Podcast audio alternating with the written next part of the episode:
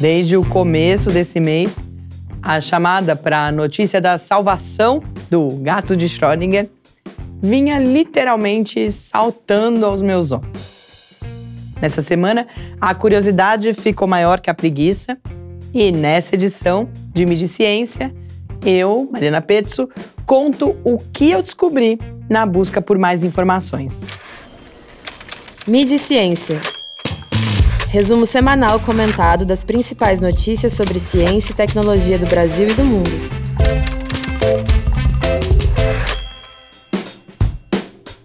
O gato de Schrödinger é um experimento mental formulado pelo físico Erwin Schrödinger para ilustrar o conceito de superposição e a noção de imprevisibilidade, que são centrais na física quântica. No experimento, um gato imaginário é fechado numa caixa junto com um vidro de veneno. O vidro é quebrado e o gato morre se houver o decaimento de um átomo de uma substância radioativa que também está na caixa.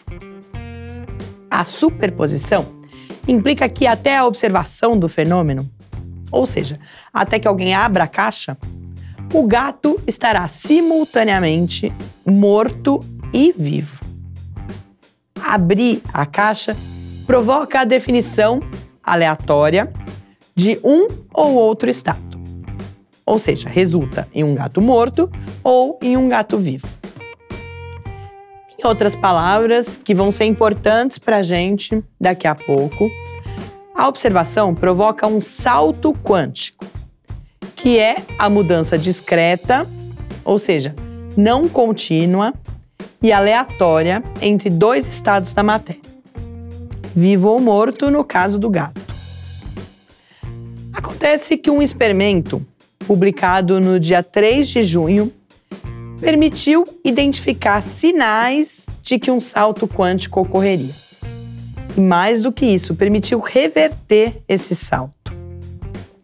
A relativa fama do gato de Schrödinger fez com que a maior parte dos veículos noticiassem o estudo recorrendo ao alarde sobre a possibilidade de sobrevivência do gato, que, na minha opinião, causou muito mais confusão do que divulgação do conhecimento.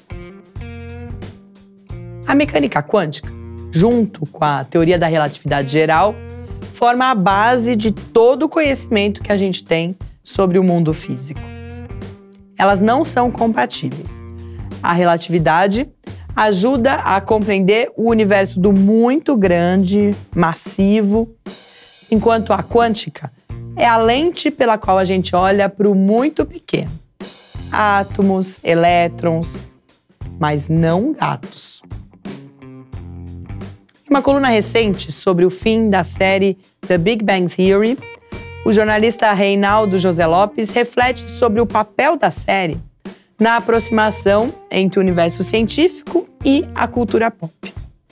E cita como exemplo justamente o fato da metáfora do gato de Schrödinger estampar camisetas. Na divulgação científica, a gente fala muito em promoção da cultura científica, o que exige justamente essa reinserção da ciência na cultura. As metáforas são um caminho importante para isso, mas elas também trazem um grande risco quando os limites da metáfora não são claros, facilitando o caminho para usos indevidos e mal intencionados de conceitos científicos para as pseudociências, como é o caso da cura quântica e outros engodos quânticos que a gente vê por aí. Por isso são importantes textos com várias camadas de entendimento. Textos dos quais parte dos leitores podem não compreender alguns parágrafos, mas aproveitam trechos introdutórios mesmo que eles se atenham aos conceitos científicos, sem recorrer a linguagem metafórica. No nosso caso de hoje, um bom exemplo foi publicado na Quanta Magazine. Texto começa com três parágrafos que resumem o achado. Em seguida, aprofunda o histórico da mecânica quântica, fala do desconforto de Schrödinger e de Einstein com a aleatoriedade, para chegar até as tentativas anteriores de observar saltos quânticos. Depois dedica 12 parágrafos para descrever o experimento atual em explicações que vão ficando cada vez um pouco mais detalhadas e chegam até as implicações dos resultados encontrados, inclusive para a própria teoria quântica e nas possíveis aplicações futuras. É tentador emergir em devaneios com a frase da Quanta dizendo que a ausência de um evento pode trazer tanta informação quanto a sua presença. Mas a construção do texto faz com que, nesse ponto da leitura, a gente já consiga entender que o assunto é a ausência ou presença só de um determinado salto quântico e mais nada. A gente já sabe também que um salto quântico é a passagem de um átomo de um estado energético para outro. E não alguma coisa esotérica com implicações no destino do leitor da humanidade, do universo ou dos gatos, que não o de Schrödinger. Nesse caso, menos com certeza é mais.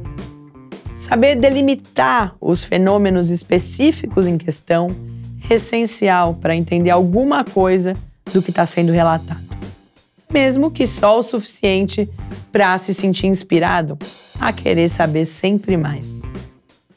Boa leitura bom feriado e até a semana que vem no último episódio dessa temporada de Mídia e Ciência.